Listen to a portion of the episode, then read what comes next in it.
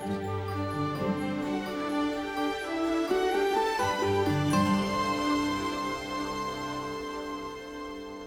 大家，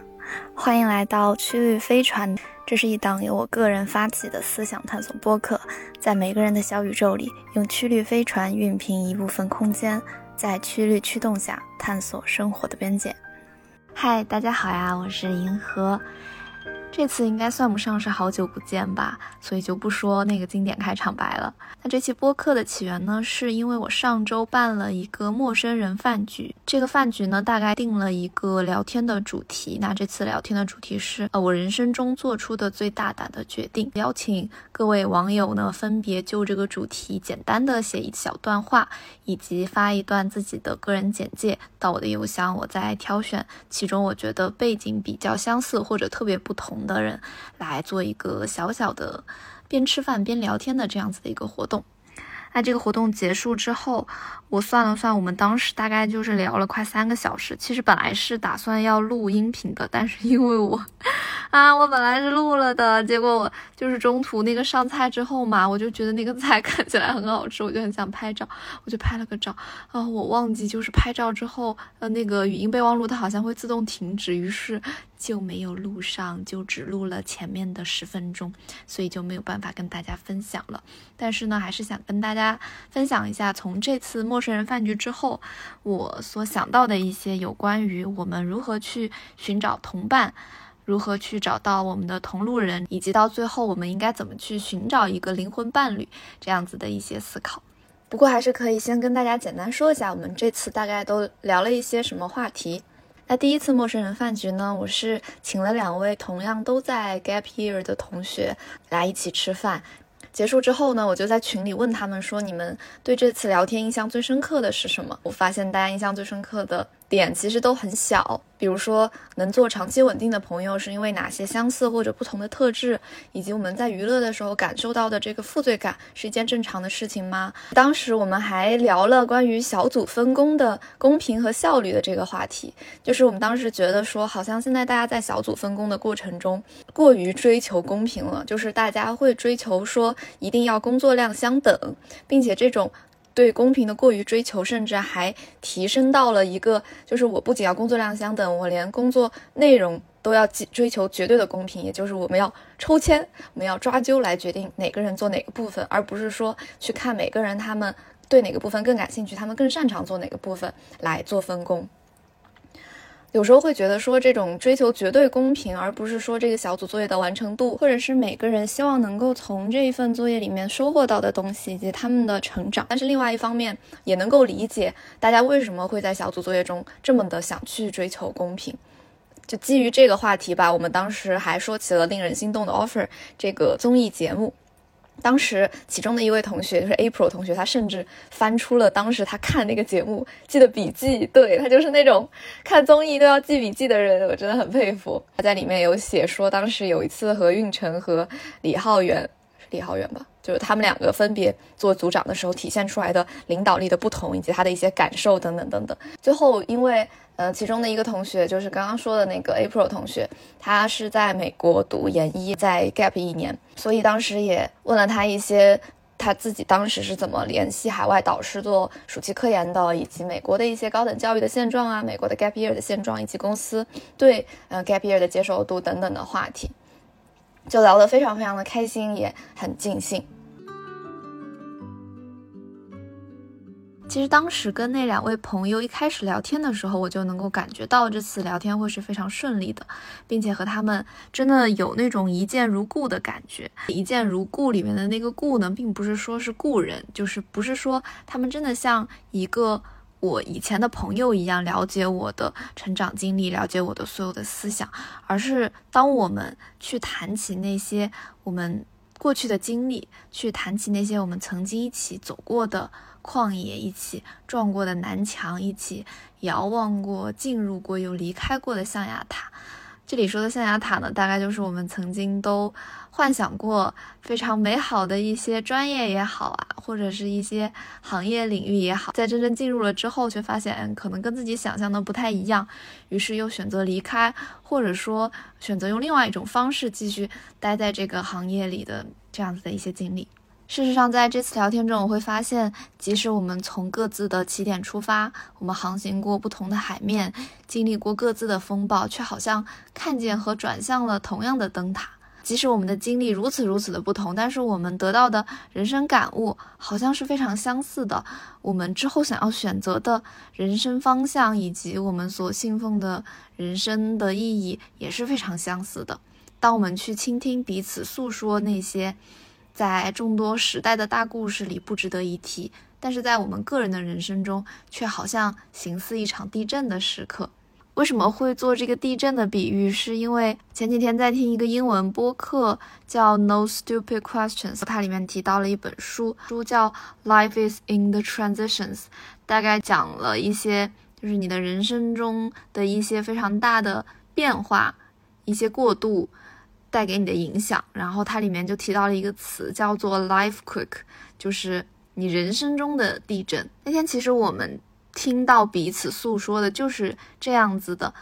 在众多的时代大故事里不值一提，但是在我们的个人的人生中，却好像形似一场地震的时刻。这场聊天，它其实一开始。他的起点就非常近似于双雪涛他所说的他写小说的意图。他说他写小说并不是想用一个人的命运去折射大时代，因为一个人的命运就非常值得一写了。但即使我们当时在。开始这场陌生人对谈的时候，并不是想去探讨什么时代的问题，也没有什么映射时代和社会的野心。但是你讲着讲着就发现，即使每个话题都是从我、从你出发的，但是背后的困境却是相同的。于是，我觉得这大概也是我从这场对话中能够收获极大共鸣的一个底层原因。即使我们都是第一次相见，我们都是陌生人。但是其实，当我们行走在人生这场非常大的，然后看似非常孤独，你身边好像没有人可以一直陪你走下去的这样子的一个旷野里，其实每一个生命阶段里，你的同路人都会比你想象中要更多一些。虽然大多数时候你们都是各自分别去努力和成长着，但是如果有机会你们可以打一个照面的话，我想你一定体会过这种感觉。就像我前段时间在书店看的一本书。叫四千周，然后里面写到了一段话，来自一个作家，也是一个唱诗班的成员斯坦西霍恩。他说：“当我独自一人歌唱，世界并不会打开；只有当我被同伴包围着，我们所有不同的声音合在一起时，就会在和谐中颤动，就像同频闪耀的萤火虫一样。那时我才会觉得，正在掠过大脑、身体和心灵的名曲，点亮了整个世界。”这同伴对于我们来说，它真的很重要。但是，能够遇到和识别这样的同伴，并不是一件非常简单的事。上学期的时候，我去北京旅游嘛，然后我那个时候就和一个同样是 UP 主的 朋友，曾见你山间，约了一顿午饭。之前我一直都没有关注到他，有一天突然看到了他的点赞，出于好奇吧，我就点进他的主页看了，发现他也在做视频。然后他现在是在清华读书嘛，我就想说，反正我去北京的时候也要去一趟清华，不如就，嗯，跟他约一顿午饭这样。虽然后来没有在清华见面，但是也约了一顿简单的炸酱面午餐。边吃炸酱面边听他说自己是如何看到我的视频，有哪些被我的视频影响，并且做出改变的一些他的小故事。虽然其实我偶尔也会在评论和私信里面收到大家类似的这样的反馈了，但是真的面对面的去听到这些话，还是会觉得非常的不可思议。真的有人会。被你所影响，并且这种影响之深远，你在写作、你在做视频的时候是完全想象不到的。想到之前看包慧怡的善写事，非常非常非常喜欢的一本书。包慧怡呢，她就在书里写说，她自己最初想成为的写作者呢，是那种为世上的某个角落里的陌生人完成一次点亮的写作者。其实我开始创作和表达的原因，也正是因为曾经被这样点亮过。我曾经在网上看到过自己非常非常喜欢的视频，在公众号、在书里、在微博上读到过自己非常非常喜欢的文字，然后就觉得说，哎，嗯，那为什么我不能做这样的事情呢？并且我觉得，其实我开始创作和表达，也不仅仅是因为说我看到了非常好的东西，我觉得我自己也可以去做这样子的东西。还有一部分原因是因为我没有看到我想要看到的东西，我觉得说，那既然没有人做，为什么我不可以做呢？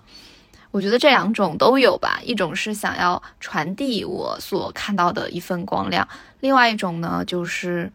想要创造以前没有存在过的光亮。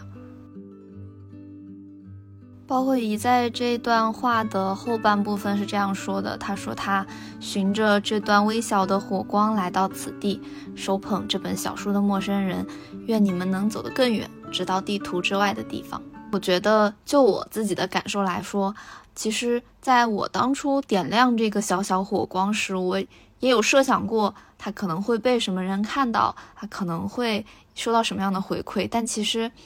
现在我所收到的这些回馈和我当初点亮它时的这些设想相比，要远远多得多。这个火光比我想象中照亮了更多人，也照亮了我自己。一年前的时候啊，我曾经呢在我的邮箱银河信箱里面收到过这样子的一封信，其中有一段是这样写的，他说。看到的第一个视频是你坐在草地上陈述自身，一种笃定的腔调。我很喜欢坐在操场边的看台上，看围坐在操场上的那些人们，一边好奇他们究竟在谈论些什么，一边想象自己也身处其中。那天你讲的故事足够诱人。视频里你拿着手机对准天空，放大再放大，它瞬间褪去从容的浅蓝色，发光的只剩下一个月亮。我也常常在操场上这样对待月亮。在你的镜头下看到这相似一幕时，我感到了一种奇妙的默契，笑了出来。在收到这封信的时候，我那年我大四，并且马上就毕业了，就马上要离开学校，去到一个新的城市，也就是来到南京了。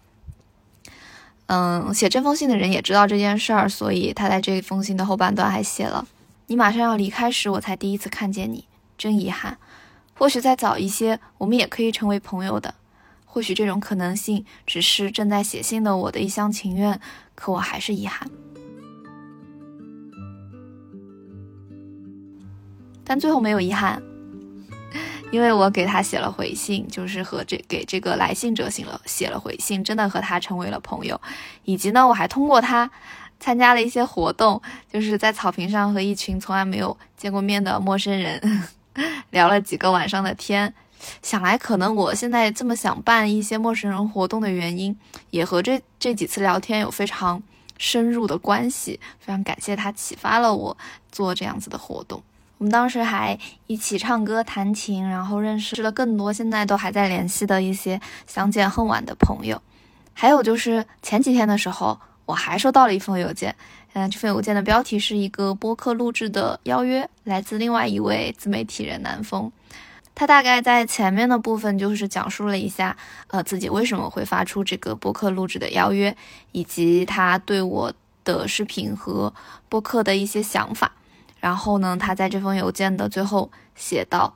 我不确定这封邮件会不会被你看到，以及你会有什么感受，但我倾向于认为我们会认识，而且我们会有很多话要说。”他说的很对。现在我们也认识了，虽然说播客还没有约，但是我觉得应该也快了吧。等我等我忙完这段时间，我应该回去找他约一下这期播客。然后我前面说了这么多呢，就是想说，其实，在每一个这种小红点，它出现在我的邮箱啊，出现在我的微博，出现在我的 B 站的私信评论的那些瞬间，我都会很感谢自己曾经做出过这些创作和表达。很感谢自己曾经尝试着发出过信号，使我有机会遇见这些本可能很难遇见、可能永远都不会遇见的同同路人。对，说到这儿，还就不得不说我之前看到过的一个印象非常深刻的李银河老师，他曾经在答网友问里面回答过一个问题，这个问题是应该如何找到灵魂伴侣。当时李银河老师的回答还有点长，我截取其中的一小段跟大家分享。就是他说，嗯，无论你是要在周边熟人的人群里找，还是在网上的陌生人当中找，他觉得吸引力原理就是在讲你散发的信息够不够强烈，你到底要一个什么样的人。而我认为，这个我说的是李银河老师。他说，他认为你散发的信息实际上就是你对自我的描述。我是一个什么样的人？我希望找到的是一个什么样的人？这种对自我的描述，实际上也是对自我的一种寻找，对自我的塑造。就是你要跟别人描述清楚，我是一个什么样的人，我喜欢什么样的人，我喜欢做什么，我爱好是什么，我真正想寻找的知音是什么。所以李银河老师觉得说，只要你对自我的描述足够精确，你把自己按照自己的愿望塑造的形象描述的越清楚，你身边能够接受到你这个信息的人，就最终会成为你的灵魂伴侣。我当时读到李银河老师的这段话的时候，会觉得说，其实人找朋友，他和一只海豚，嗯，还是一条海豚，一，一，呃，问题不大。就是和海豚，它发出声波去寻找同伴，这这两者之间并没有什么根本上的不同。如果说你觉得你一直找不到朋友，一直找不到灵魂伴侣的话，我觉得大概就是两种可能：一种是你离你的同伴实在太远了，那你要做的可能就是换一个真的适合你的环境，你要去到你该去的地方。